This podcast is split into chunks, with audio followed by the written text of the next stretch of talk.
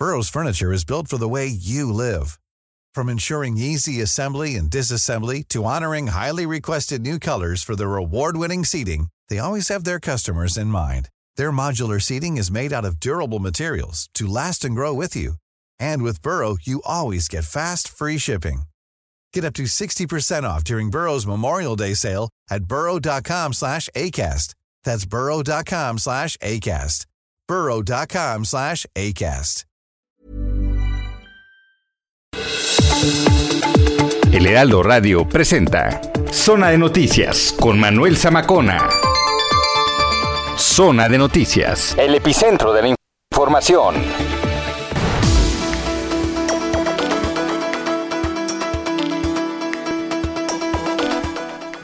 Son las 2 de la tarde en punto, tiempo del centro de la República Mexicana. Señoras y señores, qué gusto que nos estén acompañando ya en esta tarde de domingo, domingo, saludando en este momento al mes de mayo, primero de mayo del año 2022. Gracias por estar con nosotros aquí a través de la señal de Heraldo Radio.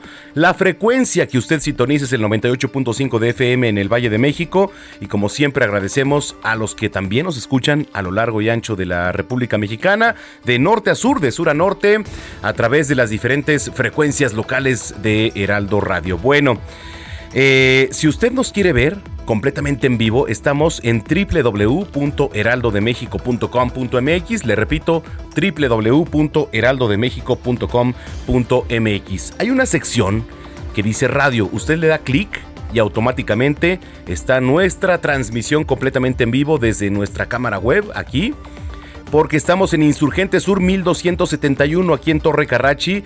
Muy gustosos de que esté con nosotros, que por cierto, hoy primero de mayo es el Día Internacional de los Trabajadores, o bueno, también conocido como el Día del Trabajo. Se celebra el primero de mayo para conmemorar pues a nivel mundial al movimiento obrero y a la fuerza laboral como movimiento pues eh, reivindicativo de diferentes causas relacionadas con lo que tiene que ver con el trabajo. Pero ¿por qué se celebra el Día del Trabajo? Bueno, a ver, hace poco más de 100 años, les platico rápidamente, hace poco más de 100 años, las fábricas eran pues, digamos, centros de trabajo en los cuales trabajaban por igual hombres, mujeres, ancianas, ancianos, niñas, niños, jornadas por ahí de más de 12 horas al día.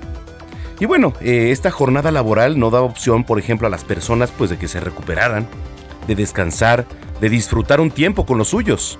Mucho tuvo que ver la lucha de los trabajadores durante años para conseguir establecer la jornada laboral de 8 horas incluso a costa de sus propias vidas. Y bueno, actualmente el Día de los Trabajadores se ha convertido en una efeméride festiva.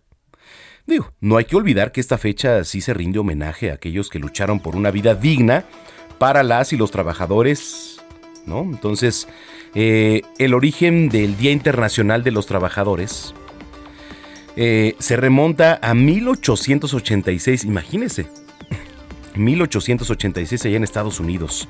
En esta época, por ejemplo, los trabajadores iniciaron una lucha para reducir una jornada laboral a lo que es 8 horas. ¿Usted cuánto trabaja? Realmente. ¿Cuánto trabaja? Por ejemplo, eh, yo recuerdo una conferencia del ingeniero Carlos Slim, en donde decía, a ver, vamos a ponerlo en concreto. Si el mexicano trabajara, por ejemplo, tres días, 12 horas, y los demás descansara, sería más productivo que trabajar cinco días a la semana, 8 horas. No sé, digo. El ingeniero es un genio y no por nada es uno de los hombres más ricos del mundo, ¿no? Entonces, yo sí le creería. Yo sí le creería. Eh, bueno, pero en fin, qué gusto tenerlos por acá. Eh, los invito a que nos sigan en nuestra cuenta de Twitter, arroba Samacona al aire. Tenemos regalos hoy, tenemos regalos, así que no se despegue. Tenemos boletos para ir a la lucha libre. Entonces, si se los quiere ganar, no le voy a decir cómo, pero ahorita este, le platicamos cómo se los puede ganar. Le saluda Manuel Zamacona cuando son las 2 de la tarde con 4 minutos. Vamos con lo más importante generado hasta el momento. El presidente Andrés Manuel López Obrador conmemoró el Día del Trabajo ante trabajadores de la refinería de Dos Bocas ubicada allá en Paraíso, Tabasco. Aseguró que el próximo 2 de junio se inaugurará la refinería Olmeca. Decidimos conmemorar este día aquí con ustedes en Dos Bocas, por lo que ustedes, los trabajadores, están haciendo en la construcción de esta refinería y también como un ejemplo de todo lo que hacen los trabajadores en México y en el mundo. El presidente de la mesa directiva en la Cámara de Diputados, Sergio Gutiérrez Luna, comentó que el dictamen de la iniciativa de reforma constitucionales en materia electoral, enviada por el Ejecutivo Federal, se va a enriquecer con las aportaciones juristas, de académicos, de servidores públicos y también de actores políticos que en su momento sean convocados a foros de Parlamento abierto. Un juez de control de Nuevo León ordenó el traslado en carácter de urgente del ex gobernador Jaime Rodríguez Calderón, usted seguramente lo conoce como El Bronco, esto a un hospital de la entidad para que se realicen diversos estudios de su salud. La Fiscalía General de la República va a apelar la liberación de Iván N. Iván N., elemento de la Guardia Nacional que presuntamente mató a Ángel Rangel, un estudiante de la Universidad de Guanajuato. La dependencia indicó que antes de judicializar el caso, desahogó actos de investigación científica de campo y de gabinete y también recabó diversos testimonios. Al respecto, la familia del joven Ángel Rangel y la Fiscalía General de la República, a través de su delegación del Estado de Guanajuato, informó sobre su desacuerdo de la resolución de no vincular al policía federal acusado del delito de homicidio calificado en grado de tentativa, por lo que van a apelar.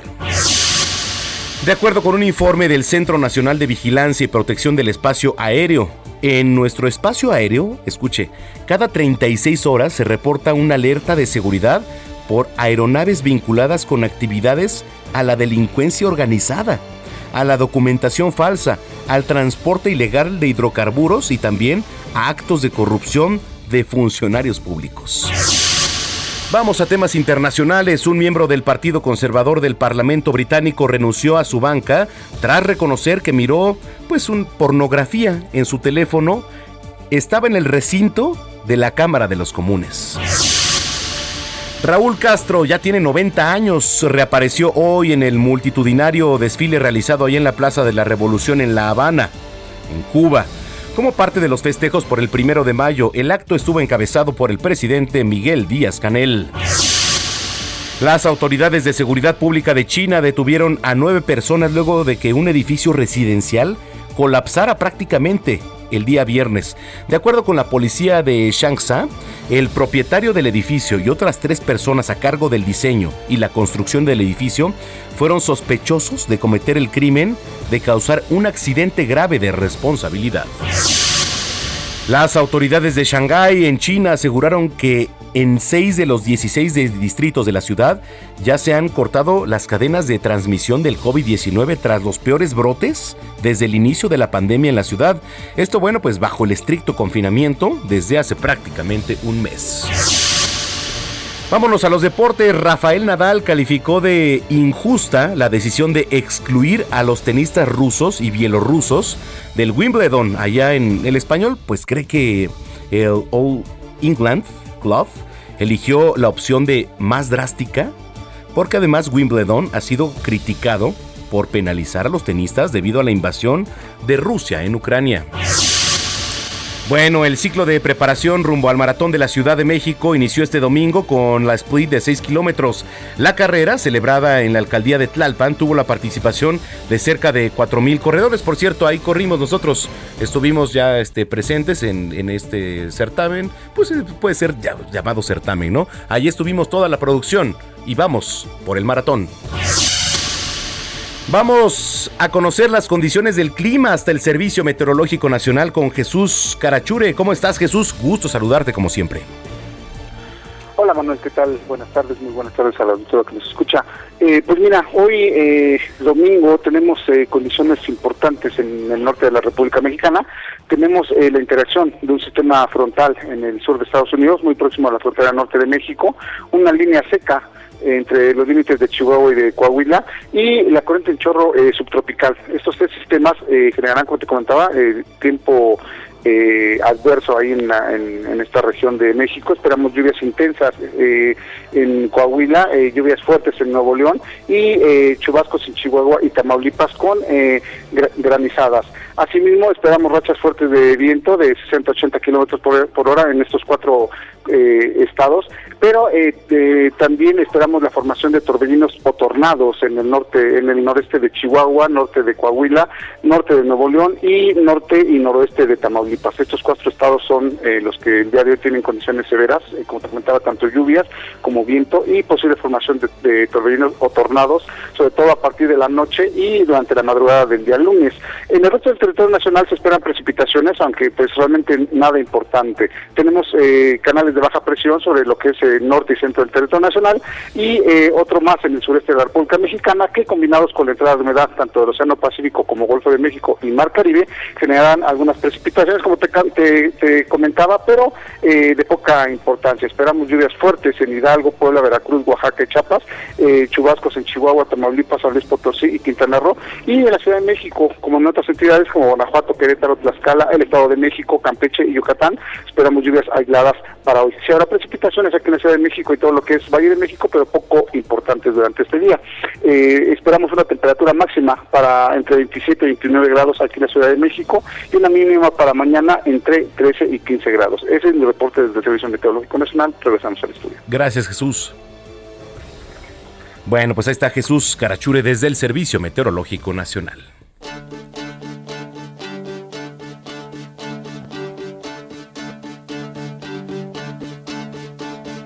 Te gusta ir con unos y con otros y pasas de mí, te olvidas de mí te la armas bien, con todos menos conmigo.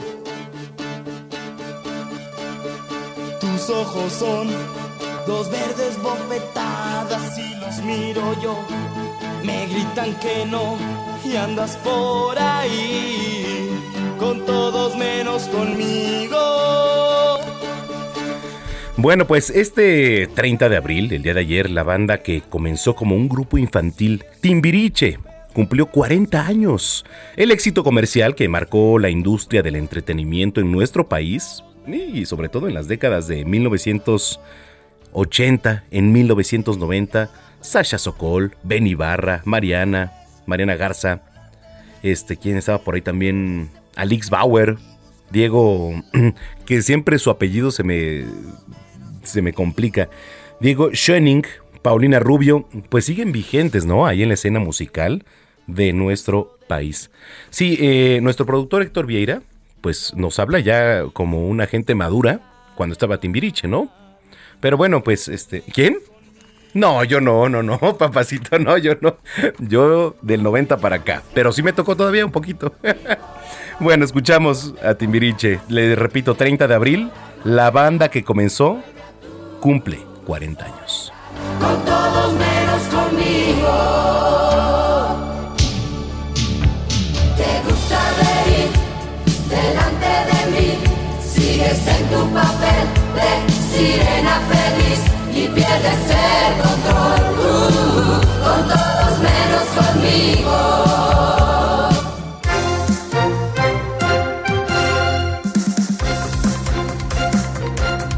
Son las 2 de la tarde ya con 13 minutos en el tiempo del centro del país. Le platico, el presidente Andrés Manuel López Obrador conmemoró el Día del Trabajo. Esto en su tierra, allá en Paraíso, Tabasco. Digo, Paraíso no es su tierra, pero Tabasco sí. Paco Nieto, que le sigue los pasos de cerca. Adelante, Paco. Manuel, ¿qué tal? Muy buenas tardes. Te saludo desde Paraíso, Tabasco, donde el presidente López Obrador, como ya lo adelantaste, conmemoró el Día del Trabajo con los eh, empleados, con los trabajadores de la refinería Dos Bocas, estos trabajadores que están construyendo la refinería que será inaugurada el 2 de julio de 2022, es decir, en dos meses el presidente estará regresando a este sitio a abrir ya las puertas de esta refinería. Y bueno, en esta conmemoración en, la, en donde estuvo presente con su eh, gabinete energético y del trabajo, donde también también estuvieron los dirigentes sindicales del petróleo de, Pemex y también de los trabajadores, el presidente Andrés Manuel López Obrador pues les prometió más trabajo a estos em, a estos constructores, a estos eh, obreros.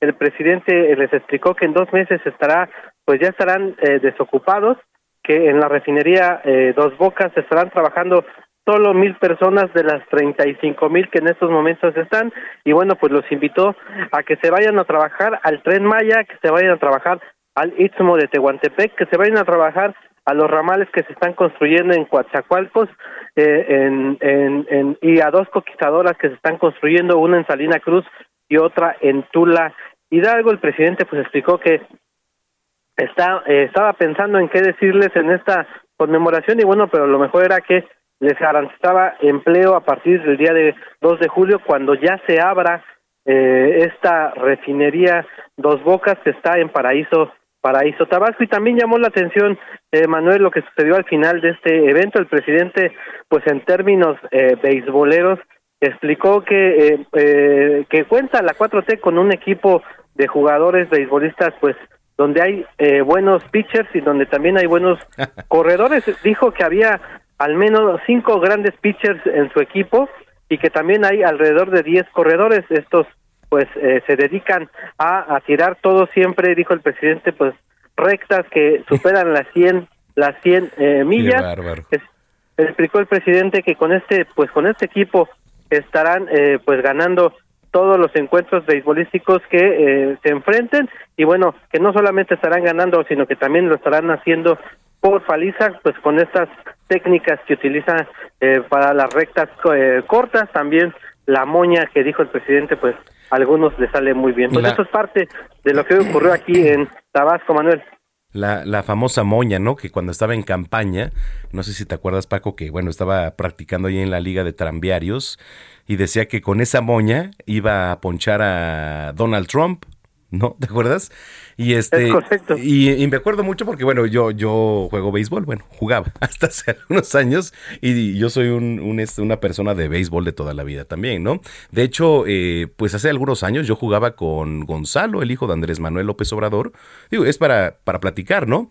Ahora, este, yo soy un periodista, pues sí, eh, un periodista se dedica a eso, no a ser antagonista, pero tenemos que cuestionar, tenemos que criticar, tenemos que, ser objetivos de decirle a la ciudadanía, oye, está pasando esto, ¿no? Finalmente. Y yo me acuerdo que, bueno, en su momento, antes yo estaba estudiando la preparatoria, no es cierto, todavía creo que la- sí, la preparatoria. Yo cachaba con Andrés Manuel López Obrador en su momento, él era jefe de gobierno en ese entonces, íbamos a la Liga de Tranviarios. Y este, y bueno, son anécdotas de que al presidente sí le gusta mucho el béisbol y siempre lo relaciona, siempre lo relaciona el béisbol, porque ese es su amor por el béisbol, ¿no? Eso no quiere decir que ahora, ¿no? Digo, Manuel Zamacona, pues ni modo, se convierte en un periodista y de- no es atacar, simplemente es cuestionar y decirle al público, oye, esto está pasando, ¿no? Esto está Es pasando correcto. objetivamente. Pero bueno, son anécdotas, Paco, que, que ahí vamos. Y este, por lo que me platicabas, ¿no? De, del tema de, de la relación que hizo con el béisbol. Es correcto, el presidente pues está relacionando el béisbol también con el trabajo de la 4T y con lo que va a suceder en 2024 con este cambio Claro. generacional, dijo el presidente, y bueno, pues lo relaciona con los juegos de, de béisbol en donde dice no solamente vamos a ganar, sino vamos a ganar por paliza. Bueno, gracias, Paco.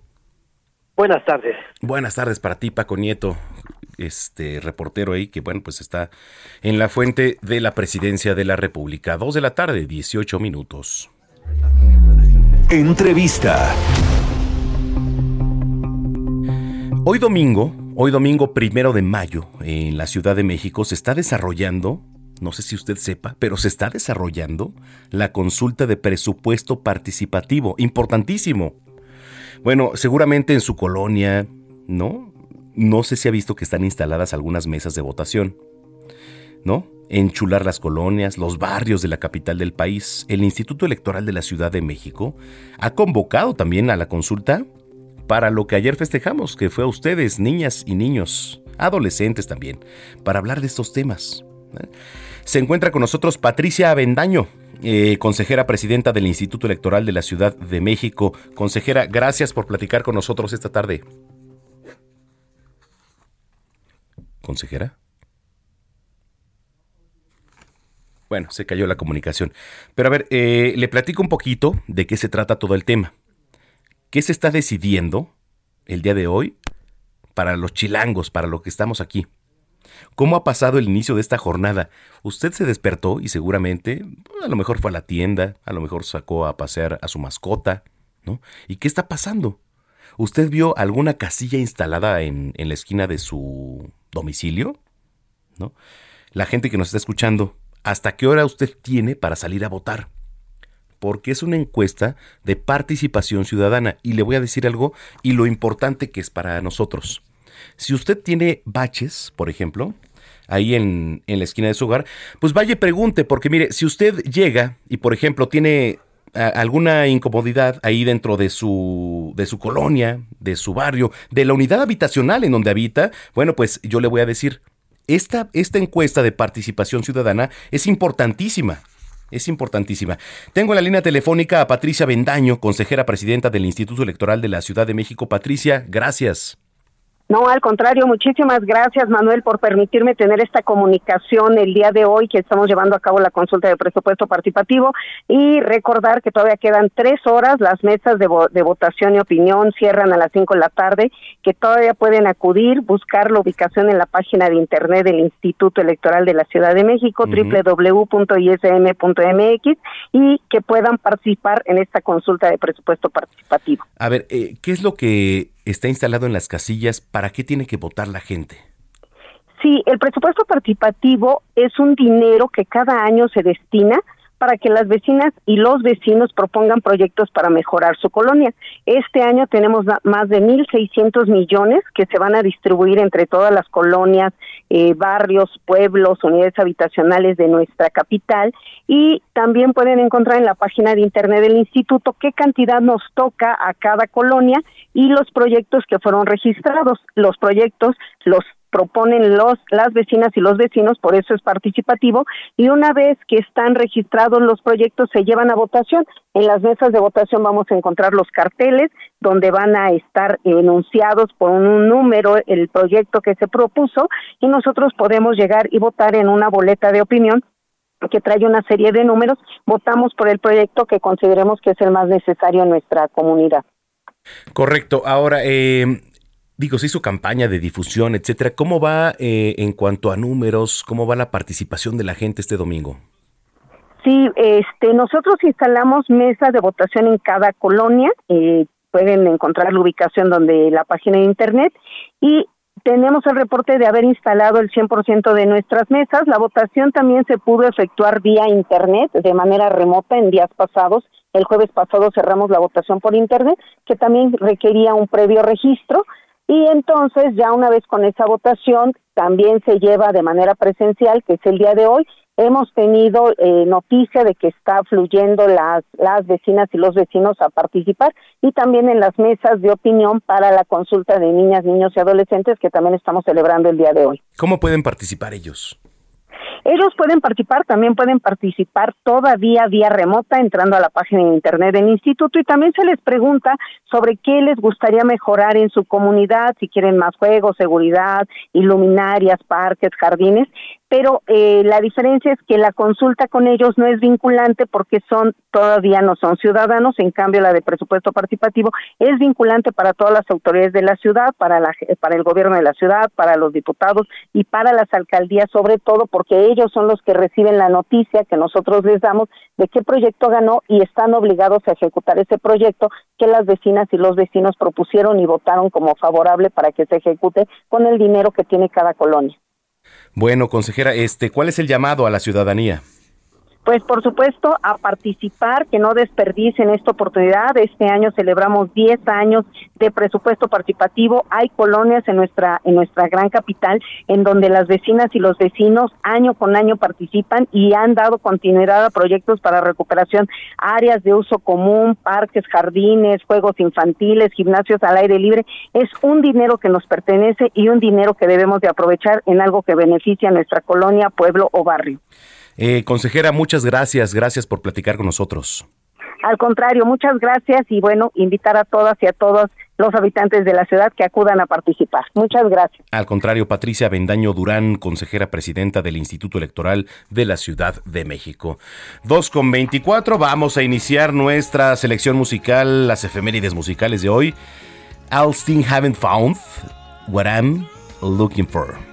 Bueno, un tema de la banda británica U2 que fue lanzado el primero de mayo de 1987 como parte del álbum The Joshua Tree. Escuchamos I Still Haven't Found What I'm Looking For.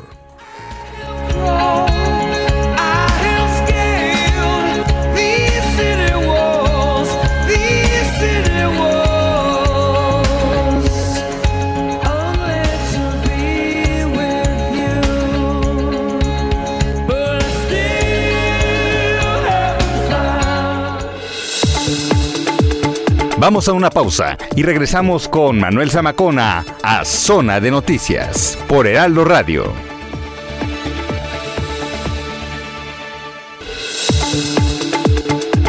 Ya estamos de vuelta. Zona de Noticias con Manuel Zamacona.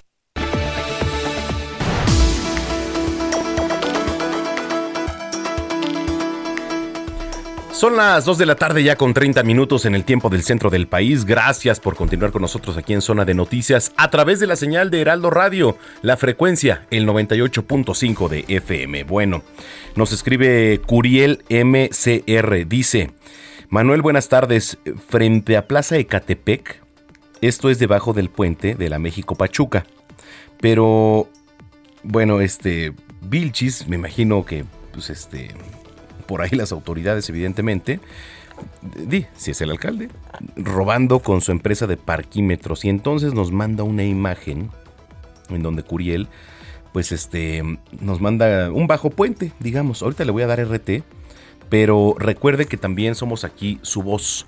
Somos un canal ante las autoridades, somos una vía de comunicación. ¿Por qué? Porque nos están monitoreando. Y entonces, al estarnos monitoreando, pues evidentemente se dan cuenta de las fallas, de pues a, lo mejor em, alguna cosa que esté fallando, por ejemplo, un altavoz, un bache, etcétera. Entonces es muy importante que usted, si nos viene escuchando, en su calle, en su colonia, en su unidad habitacional, en donde usted esté en este momento, pues nos denuncie. Si hay algo que, denunciar, denúncielo. Somos una vía de comunicación. Para eso estamos también, evidentemente.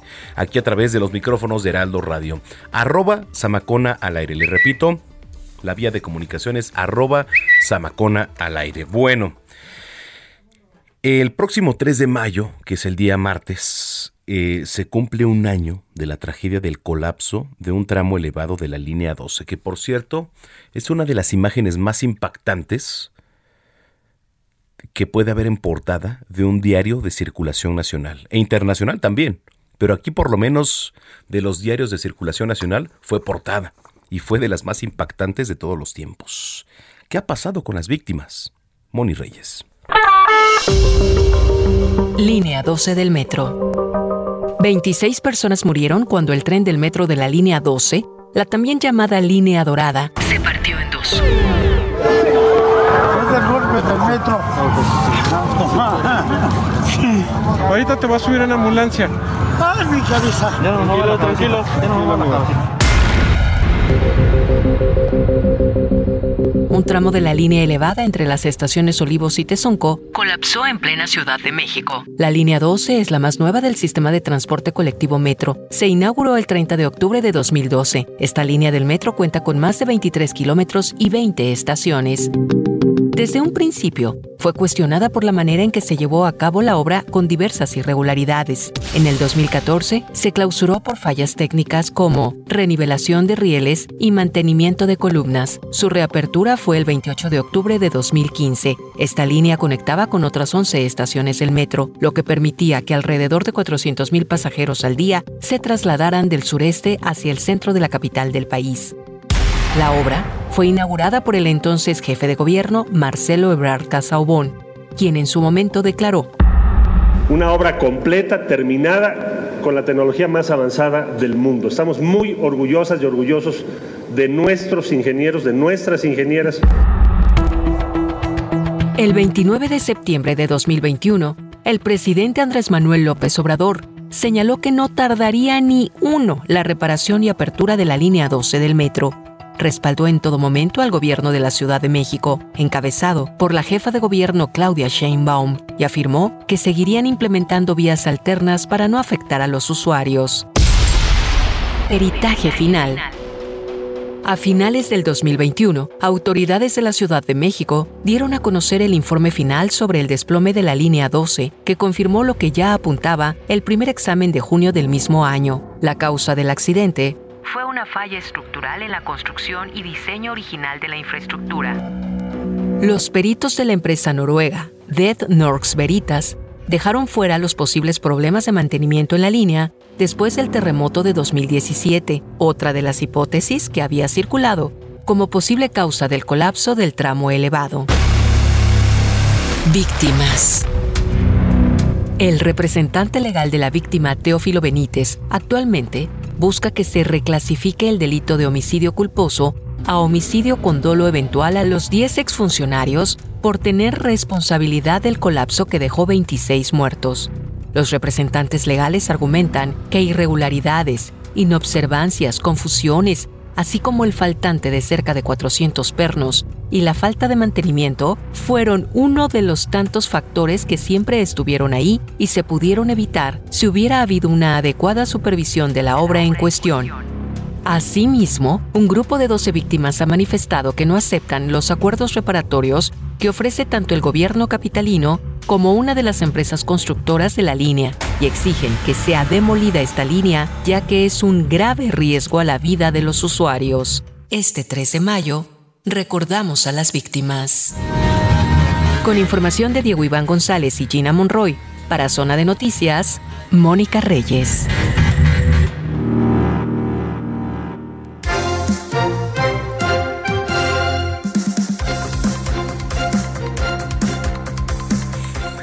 Son las 2 de la tarde con 36 minutos. Sí, efectivamente, pues un recuento de lo que ocurrió aquel día. Un año ya prácticamente. Oiga, en otros temas, vamos a Guanajuato. Dejaron libre, y se lo platicaba al inicio de este espacio, a un elemento de la Guardia Nacional que asesinó al estudiante de la Universidad de Guanajuato.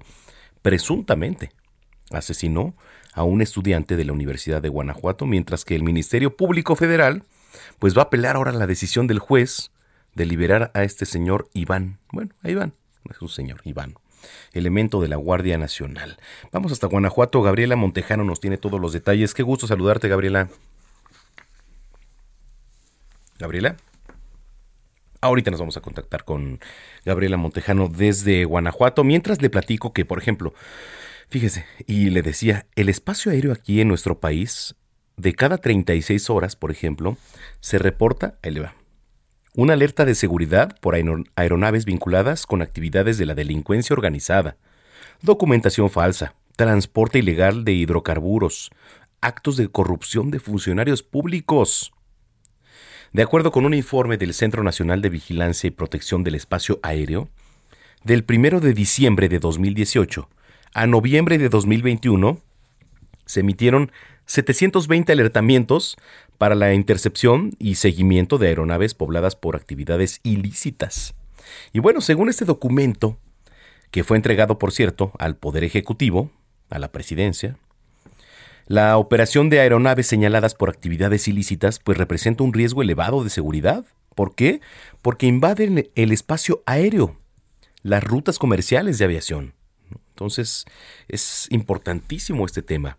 La Secretaría de la Defensa Nacional detalla el documento y digo, se ha detectado irregularidades en operaciones de aviación privada, la utilización de infraestructura aeroportuaria por parte de la delincuencia organizada en estos tiempos. No, es que los aviones, no, claro que en estos tiempos todavía se utiliza la vía aérea para transportar lo que usted quiera. Claro, por supuesto que se utiliza. Bueno, en Guanajuato, Gabriela Montejano, gusto saludarte, Gaby. Hola, ¿qué tal? Muy buenas tardes. Pues el Ministerio Público Federal apelará a la decisión del juez federal de liberar a Iván, elemento de la Guardia Nacional que fue dejado en libertad luego de estar implicado en el ataque y deceso de un joven estudiante de la Universidad de Guanajuato. A través de un comunicado, la Fiscalía General de la República, a través de la delegación en Guanajuato, informó sobre su desacuerdo en la resolución de no vincular al policía federal acusado del delito de homicidio calificado en grado de tentativa. Te comento que en unos minutos más está por comenzar ya una audiencia de un segundo elemento detenido, elemento de la Guardia Nacional, por este suceso que se, se desarrolló el pasado 27 de eh, abril y en donde pues un joven estudiante perdió la vida y otra joven de 22 años resultó lesionada. En este momento vamos a ingresar a la audiencia pública para ver la situación de este segundo detenido porque el día de ayer se desarrolló la audiencia de vinculación en donde un juez federal determinó no vincular al primer detenido por esta agresión y bueno pues hubo mucha indignación por parte de la comunidad universitaria que en este momento también ha advertido algunas manifestaciones y nuevas protestas a desarrollarse en próximos días. Ese es mi reporte, la situación en este momento sobre este caso en Guanajuato. Híjole, bueno, pues vamos a estar muy pendientes. Gracias, Gaby. Muy buenas tardes. Buenas tardes, Gabriela Montejano. Son las 2 de la tarde ya con 40 minutos. Entrevista. Bueno, vamos a relajarnos. Ya es domingo. ¡Fum! Relajen los hombros, así le digo a mis alumnos, porque de repente se ponen muy tensos. Y es que la información que nos invade el día a día, pues es fuerte, ¿no? Finalmente hablamos de política, hablamos de la nota roja, pero en este espacio es un espacio de revista también. Nos tenemos que relajar un poquito. Quiero platicarle, a ver, y lo pongo en contexto, ¿no? La nave, de la mano del director mexicano Batán Silva, llegó esta simpática, emotiva cinta, que además es protagonizada por Pablo Cruz Guerrero, Rodrigo Murray, que por cierto, Rodrigo Murray, gran amante de la fiesta brava, lo saludé apenas, y Maya Zapata, inspirada en hechos reales además, la nave. En la línea telefónica tengo el gusto de saludar al capitán Miguel Tic Tac. ¿Cómo está, capitán? Hola, ¿qué tal? Qué gusto saludarte, saludar a todo el auditorio. Es para mí un honor, un honor estar contigo este rico domingo, domingo primero de mayo. Antes que nada, felicitarlos porque ustedes sí que le están haciendo honor al Día del Trabajo. Felicidades. le, decía a nuestra gente, pues aquí este, no, bueno, sí conocemos lo que son días feriados, días festivos, ¿no? Pero trabajando como, como siempre. así es. Pues así son los medios de comunicación y así, así somos. Oye, capitán, qué gusto saludarte. Gracias por estar aquí. Eh, vamos a iniciar bien, vamos a iniciar bien el mes. ¿Qué es la nave? ¿Qué? Híjole, sí, sí, sí, estamos iniciando con el pie derecho. Estoy muy, estoy muy emocionado, la verdad eh, te quiero comentar y compartirte que lo que estamos por vivir ya en unos cuantos días, nunca me lo imaginé, nunca me lo imaginé, te quiero platicar que así como tú, que lo haces perfectamente bien, eh, pues yo hace 23 años inicié eh, muy incrédulo, la verdad, eh, con un programa de radio, eh, compitiendo literalmente con noticieros, con noticieros porque el horario que a mí me dieron fue de 6.30 de la mañana a 8 para despertar a las familias, pero con buenas noticias. A mí me tocó hacer la otra parte de los noticieros, ¿no? ¿Por qué? Porque pues encontramos noticias buenas, noticias malas, pero a mí en despertar y haciendo una radio educativa eh, donde motiváramos a agradecer ese despertar y pues bueno, principalmente desde las niñas y los niños, los jóvenes y los adultos, ¿no? Entonces era un gran compromiso hacer radio y más aquí en Oaxaca, donde yo soy originario, donde los esperamos con los brazos abiertos. Qué bonita es la verde antequera, ¿eh? Híjoles, pues qué te puedo decir, soy orgullosamente oaxaqueño, nito como decimos aquí en mi tierra, y pues bueno, eh, de verdad que comerte una deliciosa eh, ayuda con chapulines, un agua de, horchata con tuna, disfrutar de un buen mezcalito si ya somos mayores de edad. Una ayuda, ¿no? Una buena ayuda. claro, por supuesto. Y pues bueno, eh, así empezó, así empezó un viaje con la nave de Tic Tac y pues bueno, unos años después eh, se me presenta, yo sinceramente es, estaba en una etapa como todos los locutores eh, yo creo que, que tenemos y esta película es un homenaje a todos los locutores, no es porque me están haciendo parte de mi vida, sino realmente el ser locutor es un gran compromiso, es una gran profesión, pero sobre todo eh, esta parte de que al locutor, las personas quieren escucharlo eh, siempre contento, siempre firme y no no eh, ellos no no les importa si tuviste un mal día, si estás pasando por por una enfermedad o un familiar o algo, sino tú tienes el compromiso de de hablar y entretener y educar, ¿no? Entonces, pues así, eh, yo quería tirar la toalla al principio porque muchas personas, muchas empresas, pues no te no te cobijan, ¿no? No creen en tus proyectos, pero pues somos medios necios los locutores, ¿verdad? Y entonces estamos ahí picando piedra.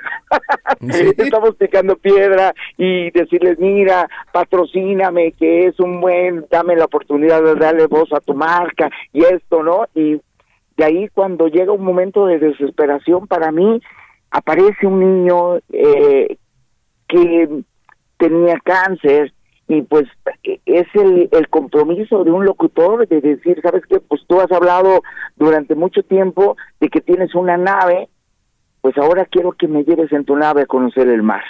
Y ahí empieza la odisea de un, de un locutor, ¿no? De cumplir su palabra, ¿no? Fíjate que eh, estaba viendo, bueno, este, te sigo en redes sociales, capitán, y este, mm, también por ahí eh, mi primo vive en Oaxaca, ha ido contigo, Jorge Montalvo, ¿no? Que es charro. no, ¿cómo crees? Sí. Mi, mi hermano, oye, qué, qué sorpresa. Sí. No, no sabes, no sabes, eh, así como ahorita me, me pusiste la piel chinita, de verdad. Así es mi Jorge primo. Montalvo es un gran amigo y no, no, lo quiero mucho.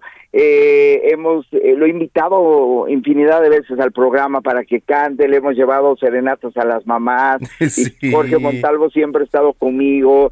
Wow, qué pequeño es el mundo, amigo, Fíjate. qué pequeño es el mundo. Por eso hay que portarse bien, ¿eh? Exactamente, porque eh, da, da muchas vueltas la vida, ¿no? Entonces hay que portarse bien, capitán. Así sí, es, qué, así qué gusto, así. ¿eh? La verdad es que sí, ahorita que estaba viendo, que andan en Aguascalientes ahorita pasándola mal, ¿no? Allá en la Feria de San. Marcos. Pero oye, Pero, pero ya va a estar por aquí la próxima semana, Sí. ya me dijo. Oye, los voy a visitar ahora, capitán. Ahora que vaya para allá a, la- a Oaxaca, los voy a, los voy a visitar. Tú sí. nada más me avisas, ya tienes mi número y me avisas y yo voy a ser eh, el mejor guía para ti, para toda la producción, si pueden venir.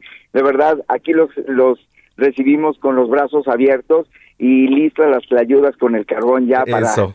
sentarnos a platicar. ¿Qué te parece? Oye, te mando un gran abrazo. Dinos tus redes sociales, por favor, para estar en contacto.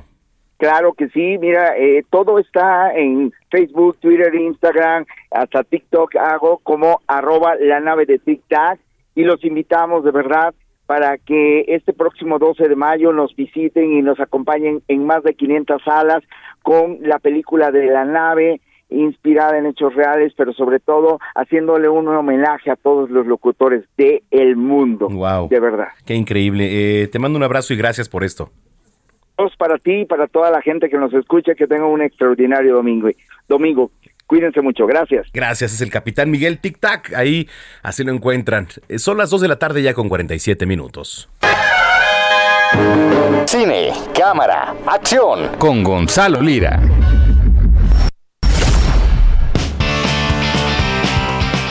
El maestro, el zar, el influyente del cine, está aquí en Zona de Noticias. Gonzalo Lira, ¿cómo estás, maestro? Mira, no quiero presumir, Manuel, pero voy a desmentir. No estoy ahí, estoy en Madrid en este momento. Este, y no es por presumir, no es por presumir, es porque están a punto de arrancar los premios Platino, que son estos premios que se entregan a lo mejor del cine iberoamericano. Y no es por presumir, pero la próxima semana ya te tendré los audios, porque esto acaba de ocurrir ahora. Terminó la alfombra roja, tuve la oportunidad de platicar con Belinda, que anda por acá. Está también. eh, ¿No, pregun- Bardem, ¿no preguntó por mí, Belinda? Con nosotros. Pre- Belinda no Este, preguntó no, por mí, ¿no? No, no, no. Qué raro. No, no, no, no le hicimos preguntas personales, entonces. Ah, no, bueno, no, sí, sí, qué bueno, qué bueno. Este, eh, pero, pero la verdad es que siempre, siempre es muy interesante darse la vuelta por acá porque es un evento que nos muestra que más allá del idioma, ¿no? más allá del lenguaje que es el español, hay muchas cosas que nos unen y cómo eh, las artes, el cine, la- las series, la televisión, terminan convirtiéndose en uno de los principales escaparates para mostrar tanto esas similitudes similitudes como las diferencias que nos dan una idiosincrasia y hacen que no todo se vuelva una mezcla homogénea de personas que hablan el, el español. Eh, ahorita está a punto de empezar, pero mira, ahí te va. Yo creo que vamos a ver a Javier Bardem llevarse varios premios. Sabemos que se llevó el Goya, que es este premio de la Academia Española por una película que se llama El Buen Patrón. Eh, seguramente se llevará ese, ese premio. Belinda, te, como te decía, se detuvo a platicar con nosotros de su próxima serie eh, que estará en Netflix, que se llama Bienvenidos a Eden, y que habla de una serie de influencers que se quedan atrapados en, en una isla. Y pues bueno, ya, ya escucharemos el audio para yo no quemarlo, pero justo nos hablaba de cómo maneja ella sus redes sociales, cómo ha querido muchas veces eh, dejarlas de lado, pero al mismo tiempo existe como esta ambivalencia entre la relación eh, que hace mucho más cercana con su público y por ahí también nos habló de las cosas de las que se arrepiente de repente de postear, o sea que esté atenta la gente porque eh, si les gusta el chisme creo que sacamos mucho si quieren, este, la verdad, la verdad pude platicar con Cecilia Roth, con Aitana Sánchez Gijón que este, trabajó en la más reciente película de Pedro Almodóvar, eh, por aquí también anduvo Cecilia Suárez, la verdad es que eh, si tienen la oportunidad y se van preparando para esta cobertura que voy a estar mostrando, eh, hay muchas películas que podrían ya empezar a ver por ahí. Eh, Competencia Oficial, que es una película con, con Penélope Cruz, está en las salas de cine, vale muchísimo, muchísimo la pena, que es la historia de unos actores que se están preparando para trabajar en una película, pero que tienen unos egos horrorosamente eh,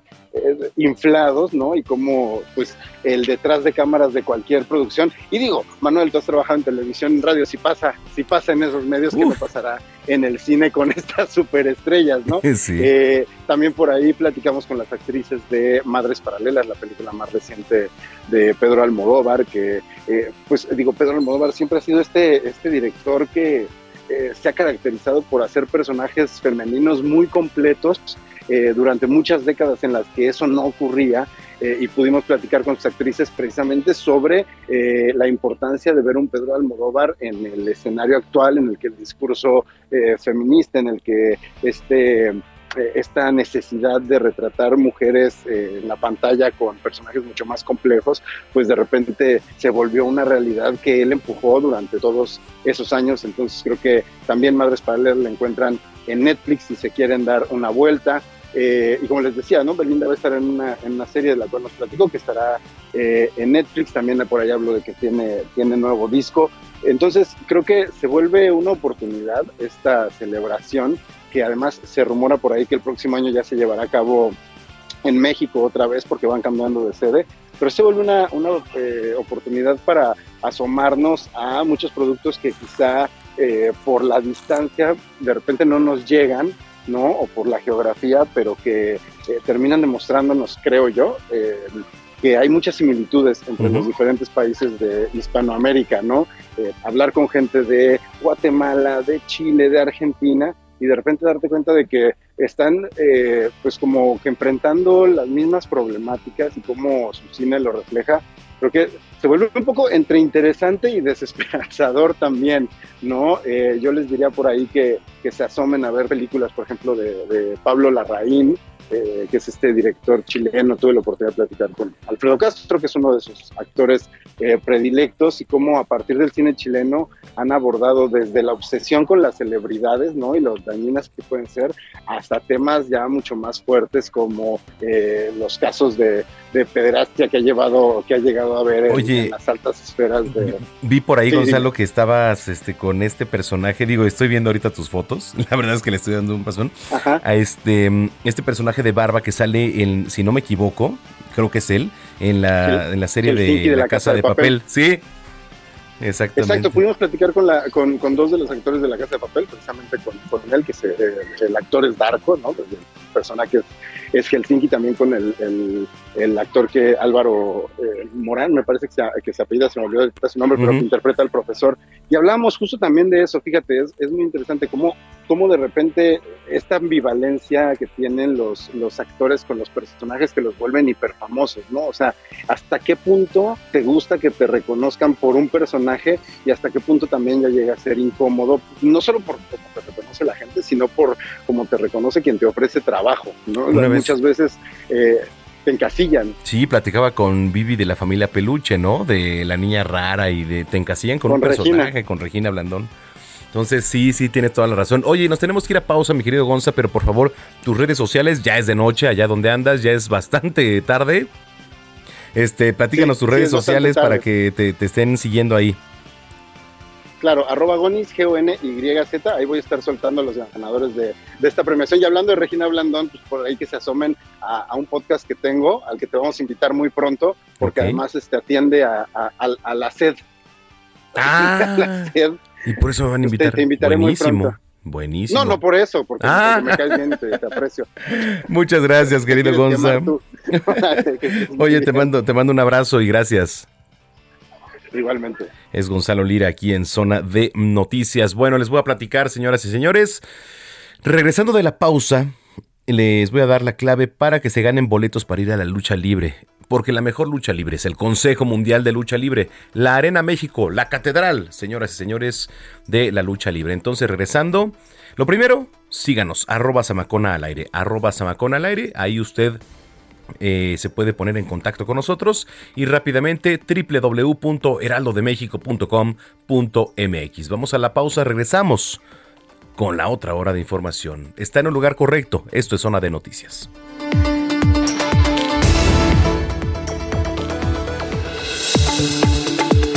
Vamos a una pausa y regresamos con Manuel Zamacona a Zona de Noticias por Heraldo Radio.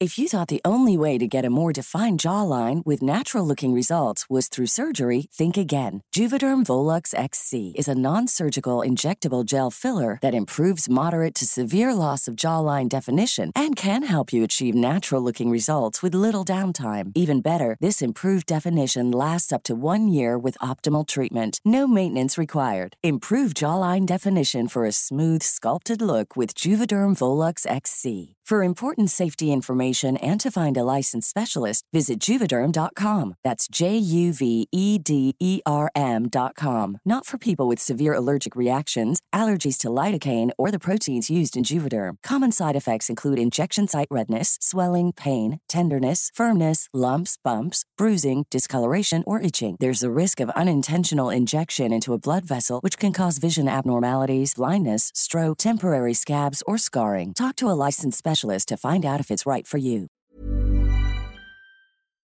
Ya estamos de vuelta. Zona de Noticias con Manuel Zamacona.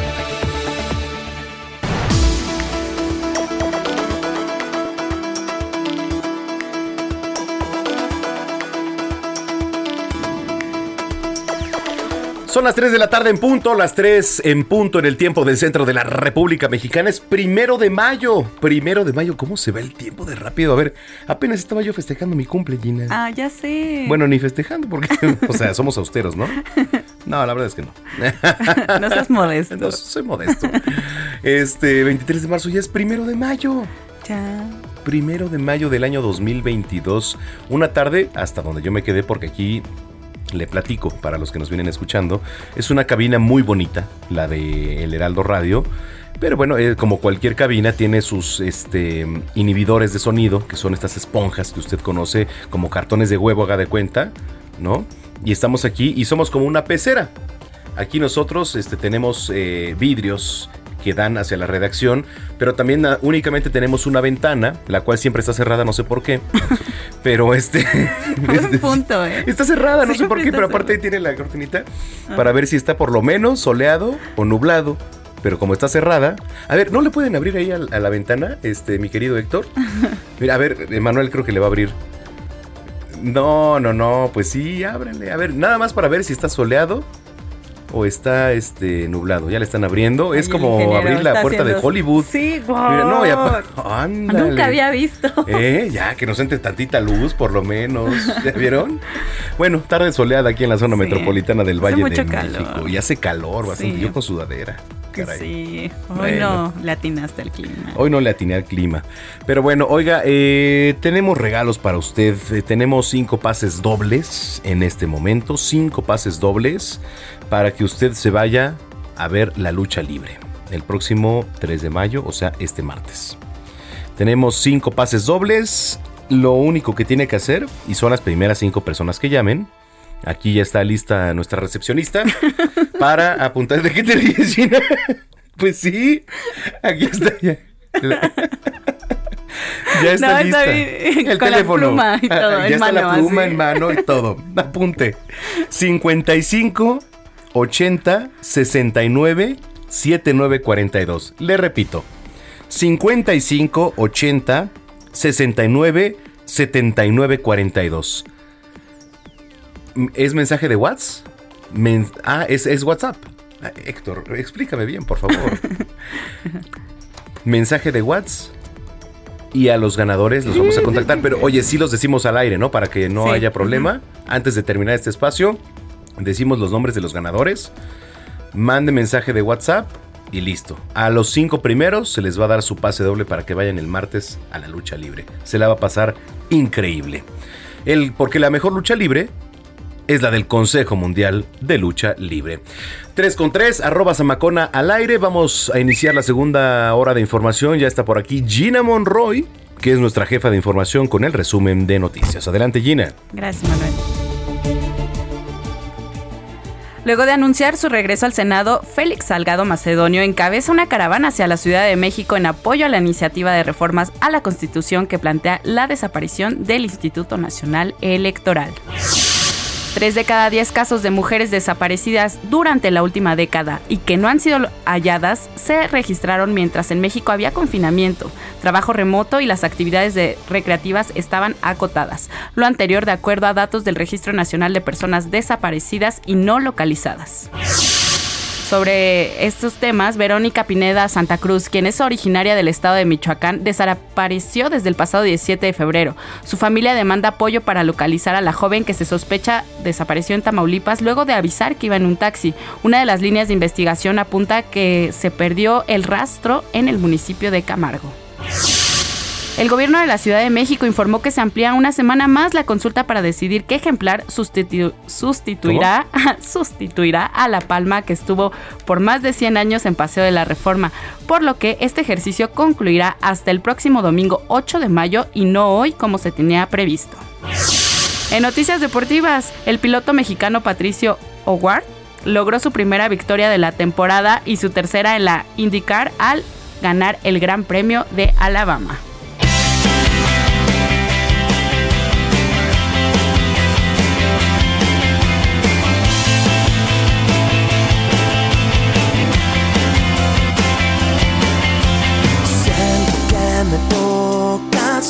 Ver que te apareces detrás de la pared, detrás de mis recuerdos. ¿Te gusta Motel, Manuel? ¿El motel? grupo. Eh, El grupo. No, bueno, ¿a quién no? O sea, llegas No, a un el hotel, hotel. pues, aquí, Al- pa- pues, obviamente, La ¿no? agrupación Motel. Ah, la agrupación, sí, sí, sí. Sí, claro. pues fíjate que ya ves que todo este tema de los 90 Pop Tours y todo esto pues Ujú. ha sido súper exitoso. Eh, ahora llega el turno de revivir otra década musical con el 2000 Pop Tours. Dicho encuentro traerá de vuelta bandas como Motel, que es el que estamos escuchando, Playa Limbo, Kudai y Basilos, entre otras, quienes se unirán para compartir los éxitos que acompañaron la adolescencia de miles de fans como es mi caso, y que ahora podrán volver a corearlos en vivo desde la Arena Ciudad de México este 10 de junio. Gina, ¿Eh? ya estás grande, ¿no? Sí, ya, pues yo soy de los 2000, millennial. Eres millennial. Sí, Nosotros así es. también, o sea, que no nos haga menos Gina, ¿eh? Somos millennials. Sí, todos somos millennials aquí. Chavos, chavos. Bueno, ¿Eres baby boomer? ¿yo qué? ¿Que eres baby boomer? No. No, No, tú eres no. millennial, ¿no? Yo soy millennial. Sí, sí. Bueno, pues así es, ya lo saben. El 10 de junio van a estar todos estos artistas en la Arena Ciudad de México. Muy bien. Gina, este, tus redes sociales. Arroba Ginis28. Gracias. No a ti, Manuel. Gracias. Es Gina Monroy es nuestra jefa de información. Trépale, papi. Y cada vez que quiero soñar, solo hace falta pensar en el inicio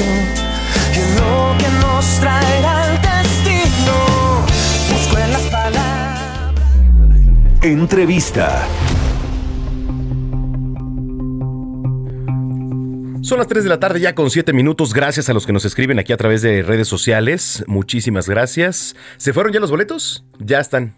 Ahorita me pasan los ganadores, por favor. Muchas gracias. Gracias por además estar al pendiente. ¿eh? Muchas gracias. Se fueron ya los ganadores para ir a las luchas. Oiga, a ver, en otros temas.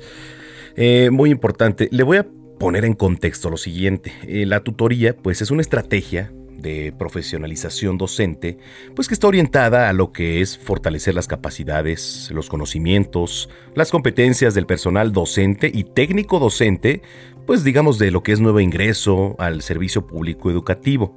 ¿No? Y ahora pues con la tutoría sí se pretende asegurar que el personal, por ejemplo, pues cuente con el apoyo de profesionales experimentados, pues que lo acompañen académicamente a lo largo de, dos años, por lo menos, ¿eh?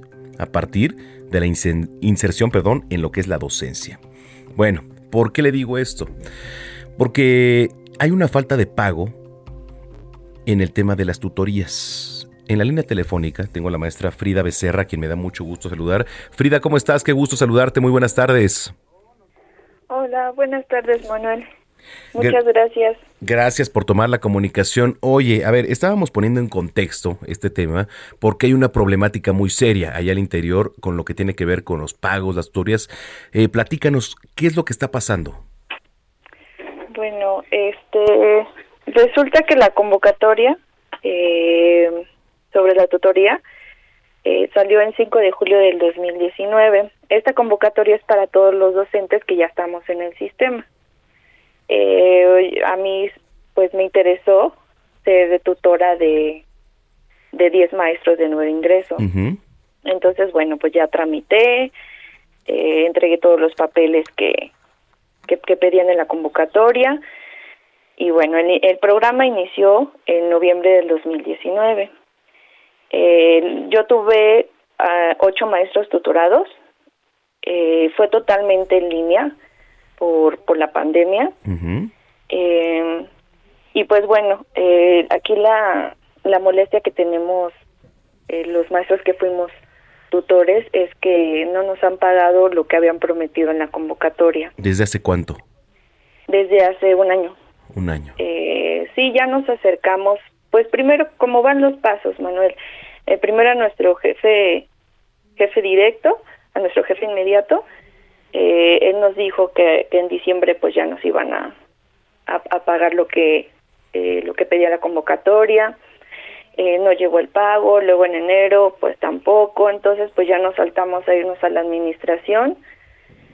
Ahí metimos un, un documento pues para pedir respuesta no de qué es lo que está pasando con nuestro pago pues es momento Manuel que no nos han contestado no recibimos respuesta también ya nos acercamos al sindicato en este caso yo estoy en la sección 10, tampoco recibimos respuesta. Entonces, pues es por eso que, que te pedimos este espacio. Para comunicar y expresar la situación. Oye, eh, Frida, ¿con quién lo están viendo? ¿Con la Secretaría de Educación Pública? ¿O dónde, dónde ustedes quejosamente están viendo este asunto, Frida? Directamente es con la OSICAM, que es la unidad del sistema para la carrera de maestros y maestras. Ajá. Eh, pero pues bueno, eh, lo rige la SEP. Claro. Es la secretaría, ¿no? Lo general. Oye, ¿cuántas personas están sufriendo de, de, lo que nos estás platicando? Bueno, eh, yo directamente tengo contactos con 10 maestros. 10. Pero investigando, eh, son más maestros, ya que eh, yo, yo estoy en secundaria, yo trabajo, yo laboro en secundaria, pero son maestros de preescolar y de primaria eh, que entraron en este programa del 2019-2021 y no hemos recibido el pago, Manuel. Eh, ¿Qué es lo que están haciendo y qué van a hacer? O sea, ¿qué procede ahora? Eh, porque bueno, ya se quejaron ante las autoridades, no hay respuesta, porque además el pago es un derecho. O sea, están trabajando ustedes. Ustedes merecen ese pago, porque para eso se trabaja. Frida, entonces, este, ¿qué es lo que viene ahora? Pues ahorita, eh, por parte del sindicato, pues sí comprometieron con nosotros a, tratarlo con la UCICAM. Entonces, pues nada más es esperar, eh, esperar a, ver qué respuesta nos tiene. Eh, y, y pues ya por parte de la de la UCICAM también es importante mencionar que hemos pedido el contacto de, del, del director general y no nos pasan el contacto no, no, no hay correo, no hay teléfono.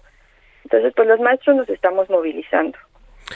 Bueno, pues mira, eh, nosotros eh, por nuestra parte vamos a estar muy pendientes eh, para ver qué es lo que viene en estos momentos. Recuerda que somos una vía de comunicación también nosotros, nos están escuchando y vamos a hacer presión, vamos a ejercer presión desde nuestra trinchera para que pues ese derecho que tienen ustedes lo ejerzan, ¿no? Que se les pague porque para eso están trabajando, ¿no? Entonces, este, pues vamos a vamos a estar muy pendientes, Frida y cuenten con estos micrófonos para que este, sepan que pues también las apoyamos, los apoyamos porque son maestras, son maestros y este y todo reditúa, entonces todo es un círculo, ¿no? Y entonces pues tienen que dar la cara finalmente. Entonces aquí vamos a estar muy pendientes de ustedes, este Frida. Muchísimas gracias, Manuel. Gracias al Heraldo por darnos este espacio y por escucharnos. No, gracias a pues, ustedes y vamos a estar muy pendientes. Te mando un saludo, Frida.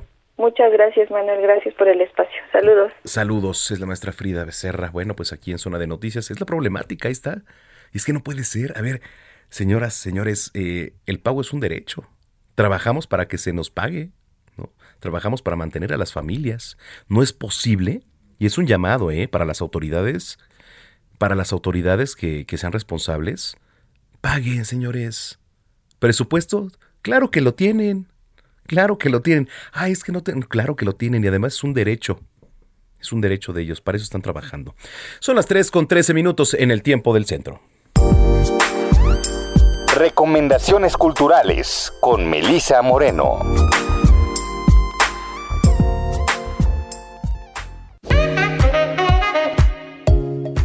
Bienvenidos a la Agenda Cultural del Heraldo de México. Yo soy Melisa Moreno y esta es nuestra selección de esta semana. Hombruna, obra escrita y dirigida por Richard Viqueira, está basada en la biografía de una asesina serial como herramienta para detonar reflexiones sobre la condición de la mujer en una sociedad que inflige violencia. Este unipersonal está inspirado en el caso del personaje conocido como la Mataviejitas, quien asesinaba personas de la tercera edad. Plantea además en escena la relación de la actriz con el aire que circunda y el oxígeno que da o quita vida, y busca que lo etéreo, lo asfixiante y el viento se conviertan en materia escénica. Hombruna se presenta de jueves a domingo, excepto el primero de mayo, hasta el día 8 en el Teatro El Galeón Abraham Oseransky del Centro Cultural del Bosque.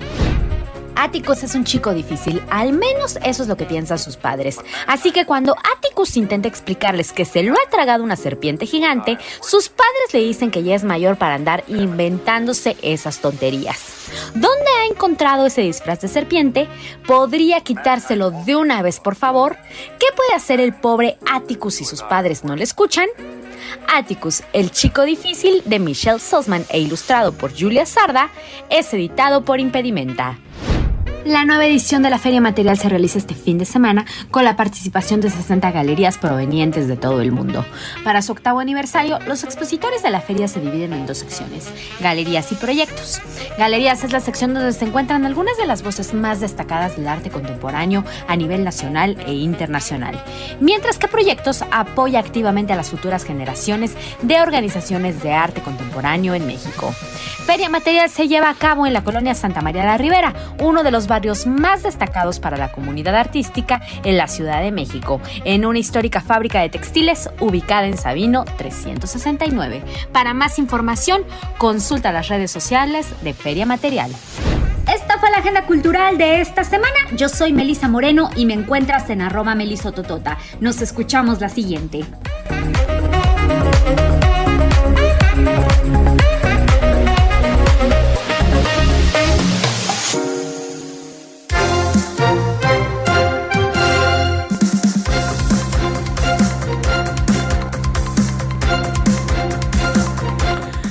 Las 3 con 16 minutos. Déjeme platicarle que la Ciudad de México albergó el Hospital Psiquiátrico La Castañeda. ¿Ha escuchado hablar del Hospital Psiquiátrico La Castañeda? Bueno, también fue conocido como la Mansión de la Locura, la Puerta del Infierno, la Casa de los Locos. Estaba ubicado donde actualmente se encuentra la, unidad habitacional de Torres de, Mixco, de Mixcoac. Muy cerca de aquí, por cierto. De acuerdo con diversas fuentes, más de 60.000 personas con diversos trastornos mentales habitaron este lugar y sin embargo hubo otras que fueron internadas solo por dedicarse a lo que era la prostitución o por ser homosexuales o adictos a las drogas, adictos al alcohol. Fíjese, este psiquiátrico fue construido durante el gobierno de Porfirio Díaz, en donde pues fuera en aquel entonces una hacienda pulquera del pueblo de. Mixcuac. Esa es la palabra correcta. Mixcuac. Bueno, pues su hijo estuvo encargado de este proyecto, el hijo de Porfirio Díaz, que fue una de las obras más importantes de su administración y con la que celebró el centenario de la independencia en 1910. Además de ser de gran tamaño, este centro psiquiátrico se dividía, le voy a platicar, se dividía por pabellones y entre ellos estaban los pacientes, digo entre comillas, ¿no? Los pacientes distinguidos, en el que estaban internados familiares de los de grupo élite. También estaban los pacientes peligrosos, que albergaba personas agresivas, que habían sido remitidas por la policía. Y también estaba el pabellón de los epilépticos, en el que se encontraban aquellos individuos con retraso mental. Digo, también contaba con uno en el que solo había personas con lepra, tuberculosis, tuberculosis, perdón, sífilis. La Castañeda, así se llamaba este recinto. Eh, tenía diversos espacios para el esparcimiento ¿eh? de sus huéspedes. Había salas de juego, biblioteca, enfermería, una escuela, pero también había áreas de electroshock, una sala de cine. Y a ver, durante sus 58, porque eso duró 58 años de existencia, la mayoría de las personas que pasaron por este sitio, pues sufrían diversos trastornos mentales, ¿no? Esquizofrenia, ansiedad, megalomanía. Y sin embargo, ya tras varios años de trabajo, déjeme le platico, pues comenzó a presentar diversos problemas. No solo contaba con una administración burócrata, deficiente, también se supo que sus enfermos sufrían de maltrato, de tortura, de negligencia médica. Bueno, se saturó evidentemente, disminuyeron los apoyos federales, los patrocinios y adiós. Más tarde, cuando sale a la luz que las personas que se encontraban internadas ahí sufrían de maltrato, de negligencias, comienza una operación que se le llama la Operación Castañeda. La Operación Castañeda proponía demoler este psiquiátrico, lo proponía demoler y además, bueno, pues proponía trasladar a cada uno de los pacientes a otros hospitales. O en su caso, a, a algunas granjas de la ciudad. Ahí le va.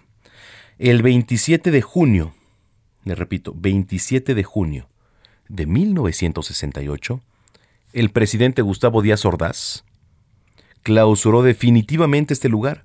Se comenzó con el traslado de 3.000 enfermos a otros hospitales. La fachada ahora de este recinto, pues fue demolida, excepto la fachada del antiguo edificio de servicios generales, la cual fue trasladada a Mecameca, en el Estado de México. Le platico rápida, rápidamente. Más tarde, ya en los años 70, en este lugar pues se construyeron grandes, grandes multifamiliares, mejor conocidos como las Torres de Mixcuac, en donde de acuerdo con sus habitantes, a veces ocurren eventos paranormales. ¿Por qué? Porque dicen que se escuchan lamentos, gritos o ruido de muebles. Mire, yo la verdad es que sí creo en las energías. Creo en que de repente pues hay energías, hay vibras, ¿no? Que se quedan en los lugares.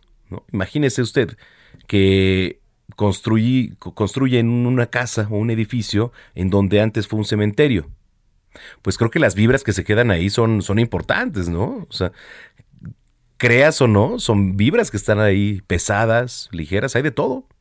Y sí, claro que las hay.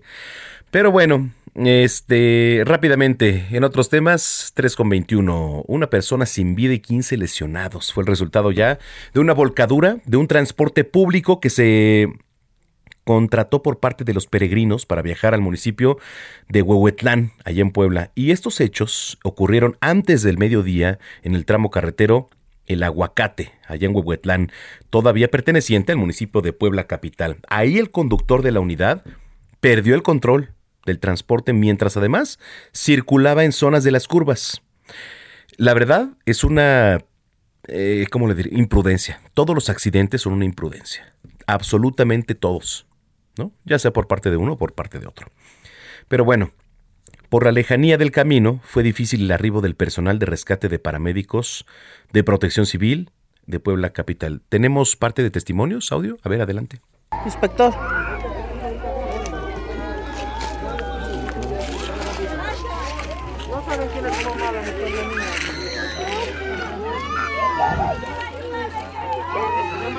Este audio que le estoy presentando, que está escuchando de fondo, son este pues personas que están tiradas, bebés llorando eh, de fondo, porque pues también había familias.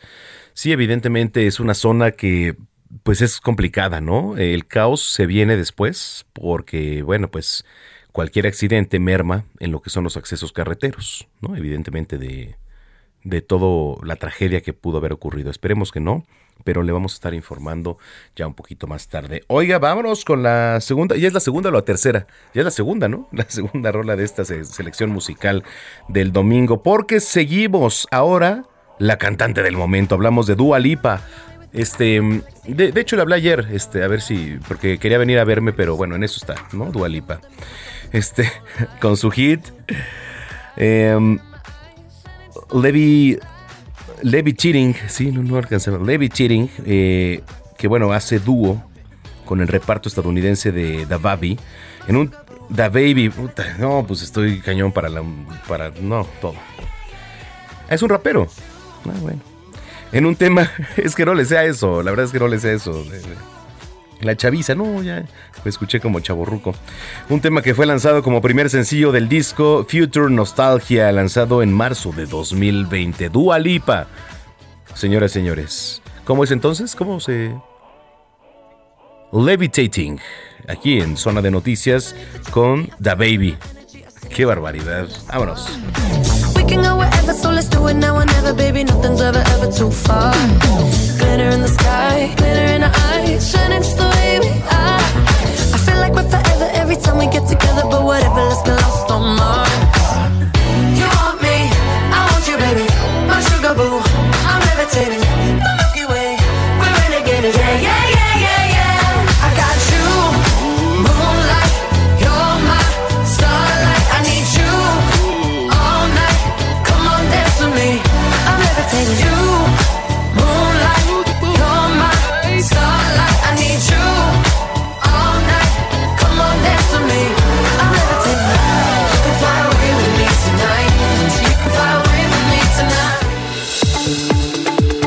Vamos a una pausa y regresamos con Manuel Zamacona a Zona de Noticias por Heraldo Radio.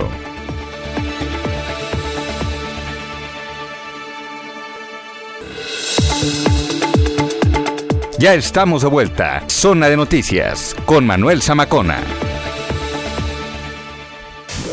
Deportes con Roberto San Germán.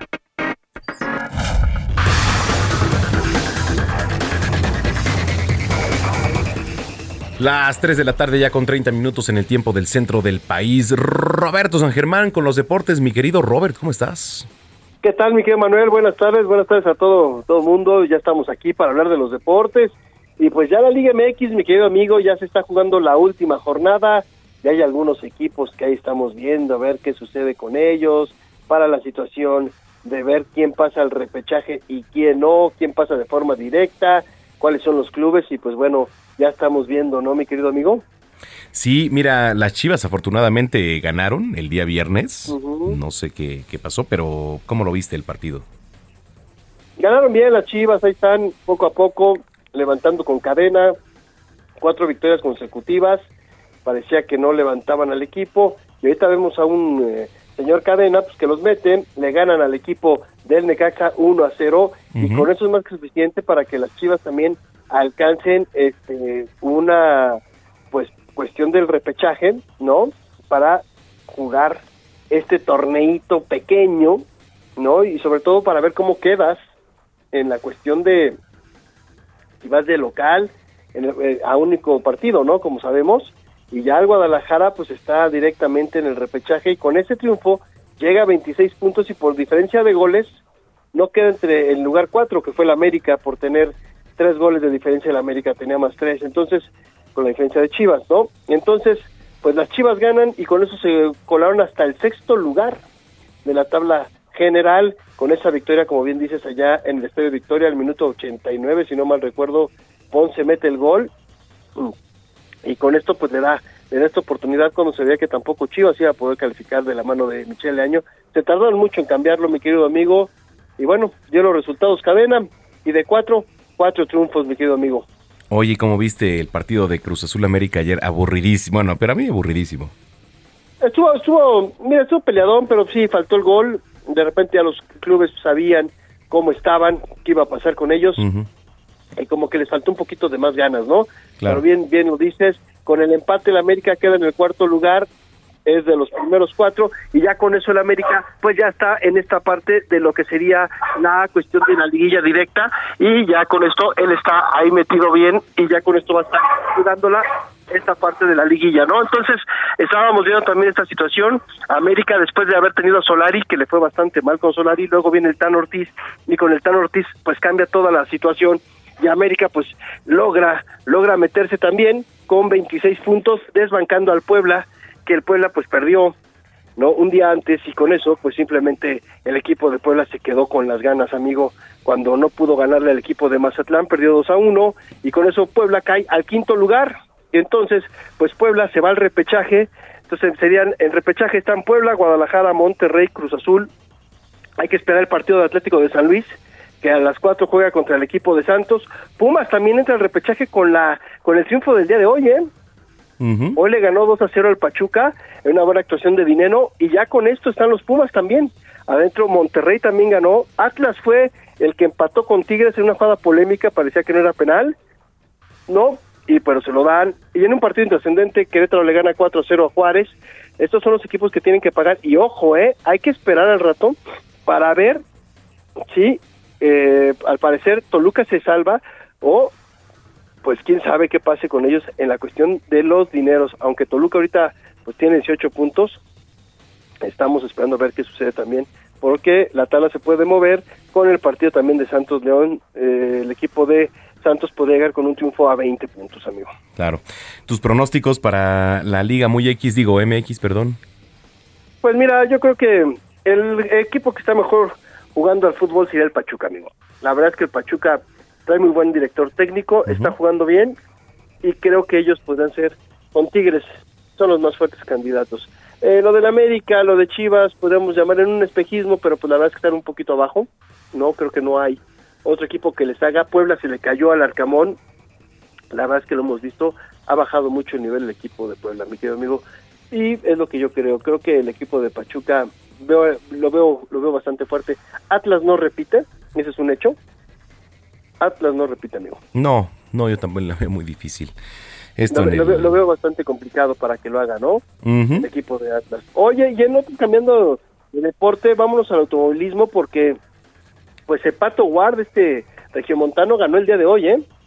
El Gran Premio de Alabama, así que también pues podemos festejar después de lo que se está haciendo en la Fórmula 1, eh, Patricio Ward lo está haciendo bastante bien y pues ganó, estaba muy feliz, se vio todo esto allá en la IndyCar, es el tercero que gana, o sea, su tercer triunfo de Pato, Eh, sabemos que él trabaja eh, para la escudería, lo que se llama McLaren, en esta en este serial, y este hombre pues le ha ido bastante bien, hay que recordar que él ya también se, eh, se subió a los coches de Fórmula 1 en el, si no mal recuerdo, el verano anterior, este o, o a principios de año, le dieron la oportunidad a los de McLaren cuando él ganó un, eh, un gran premio también de, de la Indy que le pidió al dueño que le diera la oportunidad de, de probar uno de los coches de Fórmula 1 y lo hizo. Y ahí va Patricio, ¿eh? un piloto que tiene buenas manos, un chavo que hay que seguirlo de cerca y que puede ser uno de los herederos de Checo Pérez, amigo. Órale. Este, interesante lo que nos platicas, mi querido Robert. Oye, y ya finalmente la pelea de box, ¿cómo la viste?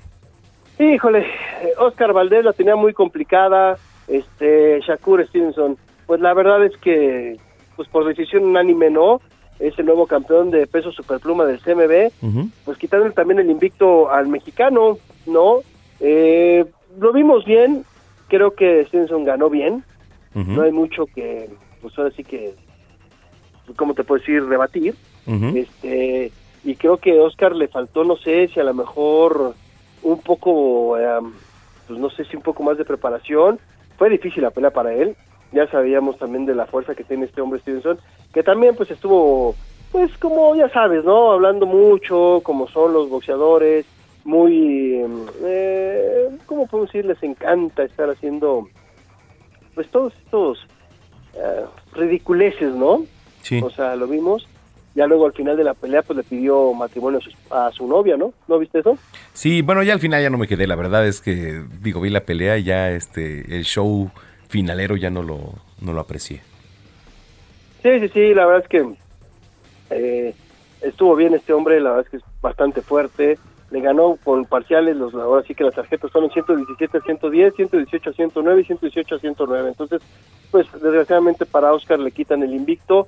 Eh, tuvo algunos buenos este rounds Oscar, pero pues no pudo, no pudo con este hombre y pues desgraciadamente y pues la verdad es que pues, a Valdés le costó, le costó mucho y bueno, le quitan el invicto y ya tenemos nuevo campeón.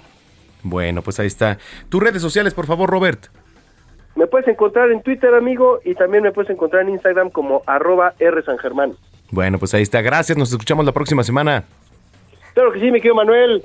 Estamos ahí para hablar también del béisbol, ya está todo, ¿no? Ya está, estamos por ahí. Ayer nos dimos una vuelta ahí al estadio Alfredo Harp. Ahorita este, están en desarrollo las acciones y vamos a estar muy pendientes informando aquí, por supuesto, mañana. Eh, rapidísimo les platico en un minuto. Mañana se lleva a cabo la guerra civil eh, en una cosa muy rara porque todavía no se termina el estadio allá en Quintana Roo de los Tigres. Entonces, eh, bueno, pues ahí me enteré que hubo pues un cabildeo por parte del presidente de la Liga Mexicana de Béisbol, Horacio de la Vega, con don Alfredo Harpelú, y entonces mañana viene Tigres. Juega contra Diablos, que bueno, es el acérrimo rival, pero resulta que Tigres juega como local mañana, porque eh, Diablos prestó el estadio únicamente, entonces administrativamente Tigres mañana va a ser local. Lo que eso representa, pues es que, digo, eh, obviamente la afición que está aquí de Tigres, pues va a seguir yendo, etcétera, etcétera. Pero una de las cosas que se estaba planteando era que Chacho, la mejor mascota del país, estaba vetada realmente del estadio. Pues finalmente se dieron. Va a estar la mascota de los Tigres, que es polémica siempre. Y Ajá. entonces, este, pues seguramente se va a poner bueno. No hay boletos ya para el día de mañana. Y este, pues ahí estaremos apoyando a- al, al- bueno, yo en particular a los Tigres. Ya hice una apuesta eh, la semana pasada con Iván Terrazas, el capitán de los Diablos Rojos del México. Entonces, pues vamos a ver cómo se pone. Seguramente, pues el ambiente inmejorable, ¿no? Sí, además un ambiente familiar, amigo. Correcto, efectivamente. Bueno, pues ahí estaremos pendientes y también en redes sociales ilustrando. Gracias, Robert. Gracias a ti, mi querido Manuel, que tengas bonito fin de semana y buena, buen inicio también para el próximo lunes. Igualmente para ti, 3 con 40. Salud con el doctor Manuel Lavariega.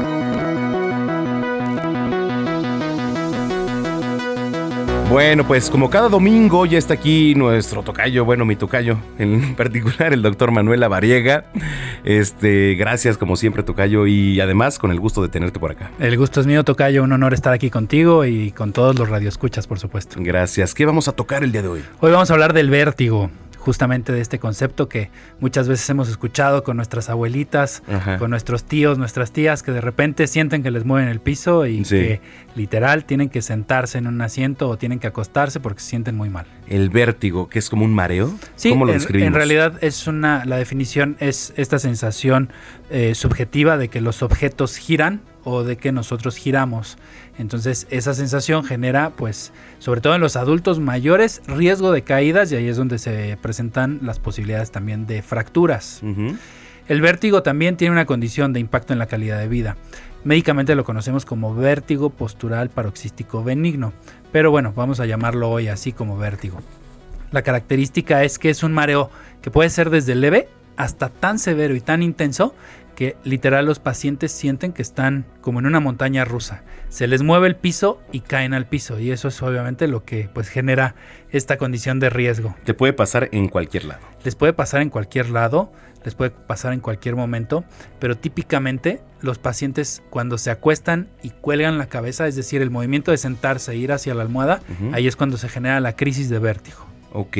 No es como la famosa cama voladora cuando te echas tus drinks, o más o menos es parecido. Es algo parecido, no la conozco, nos han platicado seguramente también de este tema Tocayo, pero eh, pues sí es, algo, algo, algo, algo parecido.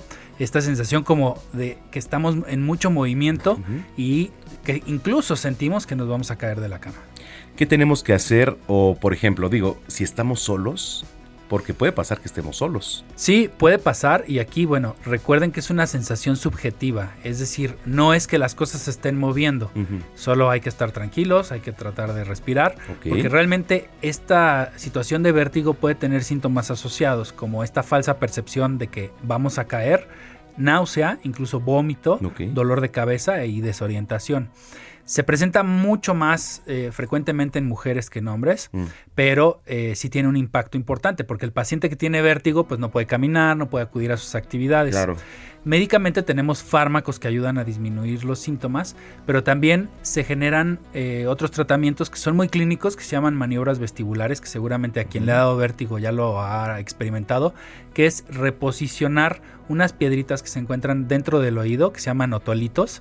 Y estas ¿Otolitos? otolitos, estas piedritas se reposicionan para poder quitar esa sensación subjetiva de vértigo, de mareo y que el paciente se le quite mediante algunas maniobras que son muy médicas que no vamos a tocar ahora, pero es mover la cabeza porque prácticamente Si estás solo, el 95% de los casos de vértigo están asociados a problemas del oído, en donde estas piedritas se mueven y hay que reposicionarlas para poder quitar los síntomas. si estás con alguien, estás, por ejemplo, en un restaurante, puede dar vértigo. Sí, puede dar vértigo, que se queden sentados los pacientes y buscar eh, la ayuda del profesional. El vértigo regularmente lo trata el otorrinolaringólogo, lo trata el otoneurólogo, incluso algunos neurólogos también ven este tipo de pacientes y es ahí en donde entramos para poner este, hacer estos movimientos de cabeza y reposicionar estas piedritas que están dentro del oído medio. Ok, ¿le puede dar a cualquiera? Le puede dar a cualquiera, pero es más frecuente en mayores de 50 años Mayores y de- mujeres. Ah, ok, mayores de 50 años. Sí, porque, por ejemplo, a mí nunca me ha dado vértigo. Nunca. Bueno, eso creo. ¿no? A lo mejor es un día. Solo la cama voladora. Solo ¿no? la cama voladora. Es así. la cama voladora, que es parecido al vértigo. No lo sé, la verdad. Pero es importante saber eh, cómo actuar también porque la gente se puede desesperar en algún momento, ¿no? Sí, y hay que buscar ayuda médica porque muchas veces eh, los fármacos solo quitan los síntomas mientras, lo- mientras los estamos tomando. Pero el, el tratamiento, vamos a decirlo, de elección, muchas veces son estas maniobras. Claro. Y esas tienen que ser realizadas por un profesional de la salud que esté capacitado y que sepa hacerlas y sobre todo que sepa identificarlos clínicamente porque los ojitos de los pacientes se mueven así como cuando vamos en la carretera y se mueven de lado a lado. Eso se llama nistagmus y los pacientes generan ese tipo de movimientos oculares y ahí es donde el médico toma eh, pues estos datos para poder hacer el diagnóstico del tipo de maniobra que debe realizarse. Ok, ¿alguna recomendación? Pues la recomendación es eh, vigilar perfil de, de- de- de grasas en sangre, eso es bien importante porque muchas veces eh, estos son factores de riesgo. También revisar que no se generen tapones de cerumen o de cerilla en los oídos, acudir con el médico para que revise los oídos. Y estar limpiando, ¿no? También los oídos. El- idealmente no se limpian, solo eh, pues deben de dejarse así, solo ¿Ah, sí? ir, ir a revisión con el otorrino o con el médico para que revise si no hay algún taponcito de cerumen en los oídos y eh, pues obviamente si hay algún tipo de riesgo o algún tipo de síntoma de vértigo, no dejarlo porque empieza leve y puede volverse muy intenso, entonces esto es lo que genera esta incapacidad o estos síntomas muy severos y ahí es cuando incluso los pacientes pues pueden caerse y dañarse por este tipo de complicaciones. Correcto, qué interesante, como siempre, Tocayo. Tus redes sociales, donde te vemos, te escuchamos, te seguimos. Claro, DR La Variega Sarachaga, ahí van a encontrar información al respecto y sobre todo pues información que les va a servir de primera mano para poder prevenir en salud. Muchas gracias y nos escuchamos el sábado. Nos escuchamos el sábado, claro que sí. Gracias, es el Buena doctor tarde. Manuel Lavariega aquí en Zona de Noticias 346. ¿Qué más es posible con Katia Castelo?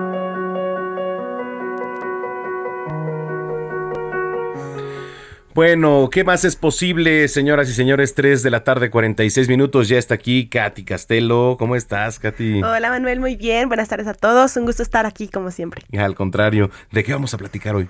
Hoy quiero platicarles acerca de las emociones colectivas. Emociones colectivas. ¿A qué me refiero? ¿A qué me refiero con este término?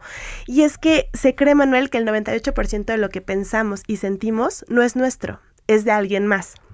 Entonces, vivimos en una sociedad donde podemos percibir las emociones de los otros. Ok. ¿Te ha pasado probablemente que te- probablemente, perdón, que vas a alguna reunión y entonces hay un ambiente como Las vibras. Exactamente. De ahí viene que si tiene buena vibra, que si tiene mala vibra. Más allá de eso, son las emociones que percibimos. Imagínate que somos como antenas de radio. Ok. Tú mejor que yo conoces ese término.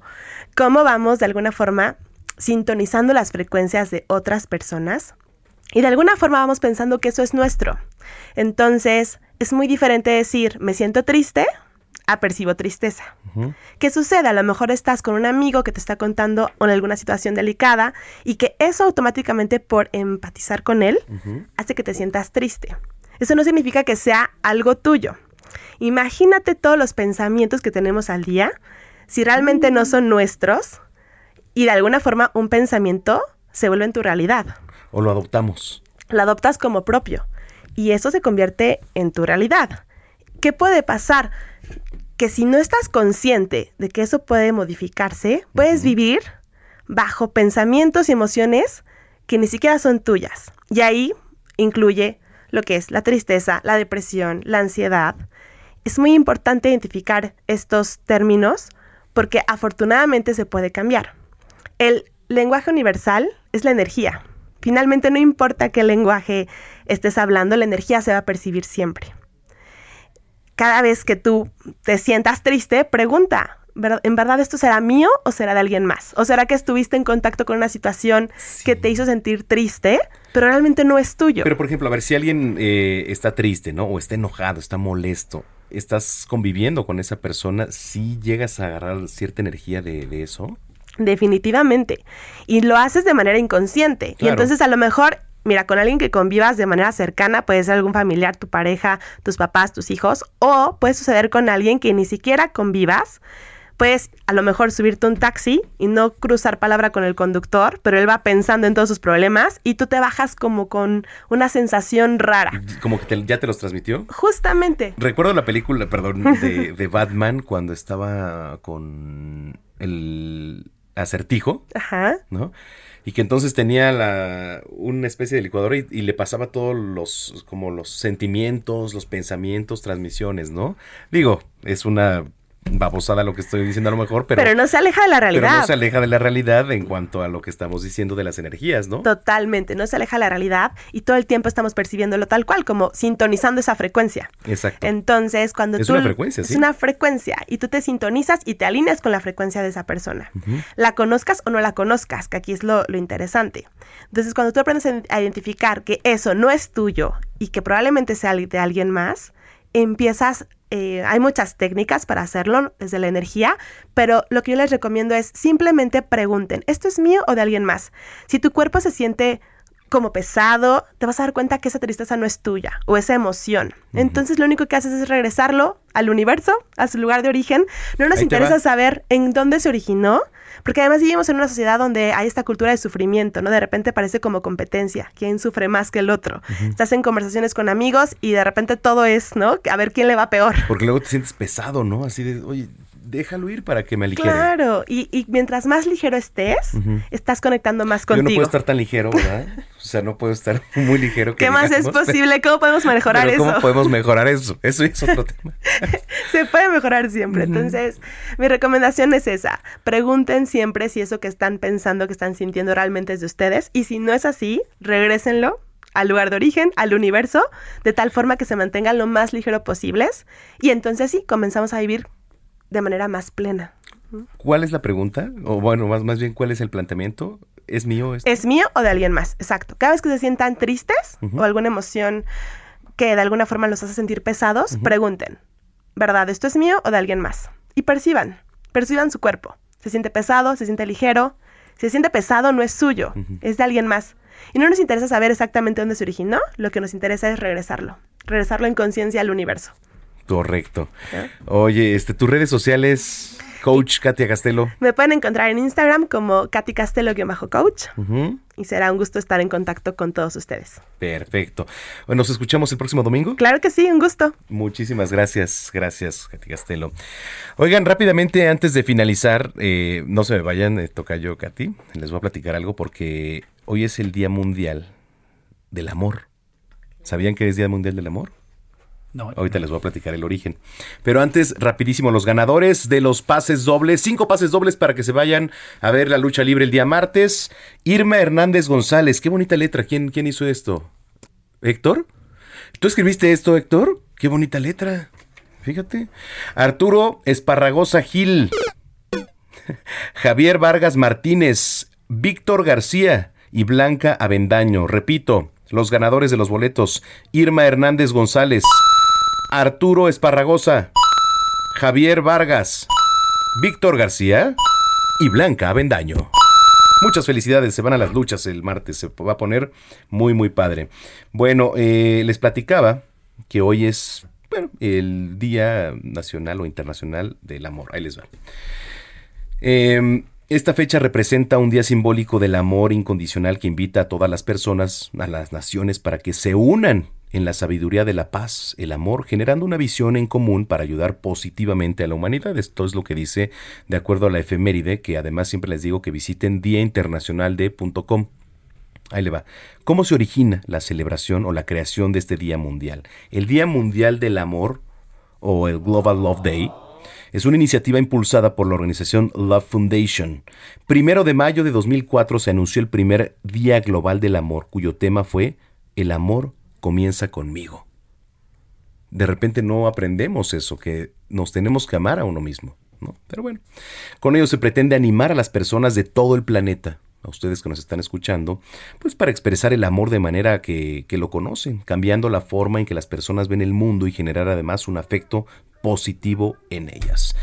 Love Foundation, de donde nace esto, es una organización mundial sin fines de lucro, cuyo objetivo fundamental es inspirar a las personas a amar incondicionalmente a los demás y también, y sobre todo y lo más importante, a sí mismas. Bueno, nos vamos, señoras y señores. no- Nos vamos con la cuarta canción. ¿Dónde la, la dejamos, Gina? Por acá. Espérame que ya las perdí. Acá las tengo ya.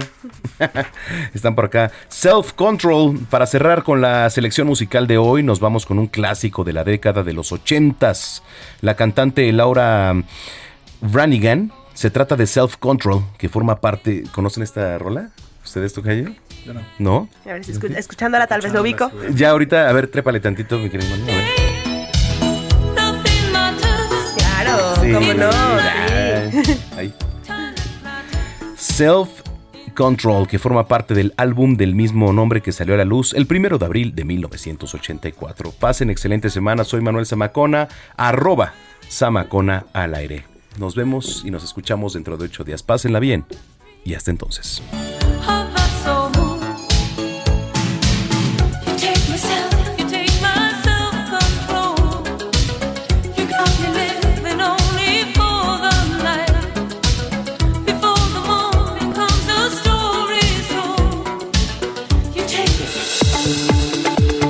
El Heraldo Radio presentó Zona de Noticias con Manuel Zamacona. Los esperamos la próxima semana en Zona de Noticias, el epicentro de la información. How would you like to look five years younger? In a clinical study, people that had volume added with Juvederm Voluma XC in the cheeks perceived themselves as looking five years younger at six months after treatment. Look younger, feel like you. Add volume for lift and contour in the cheeks with Juvederm Voluma XC. Reverse signs of aging by adding volume to smooth laugh lines with Juvederm Volure XC. For important safety information and to find a licensed specialist, visit juvederm.com. That's J U V E D E R M.com. Not for people with severe allergic reactions, allergies to lidocaine, or the proteins used in Juvederm. Common side effects include injection site redness, swelling, pain, tenderness, firmness, lumps, bumps, bruising, discoloration, or itching. There's a risk of unintentional injection into a blood vessel, which can cause vision abnormalities, blindness, stroke, temporary scabs, or scarring. Talk to a licensed specialist to find out if it's right for you.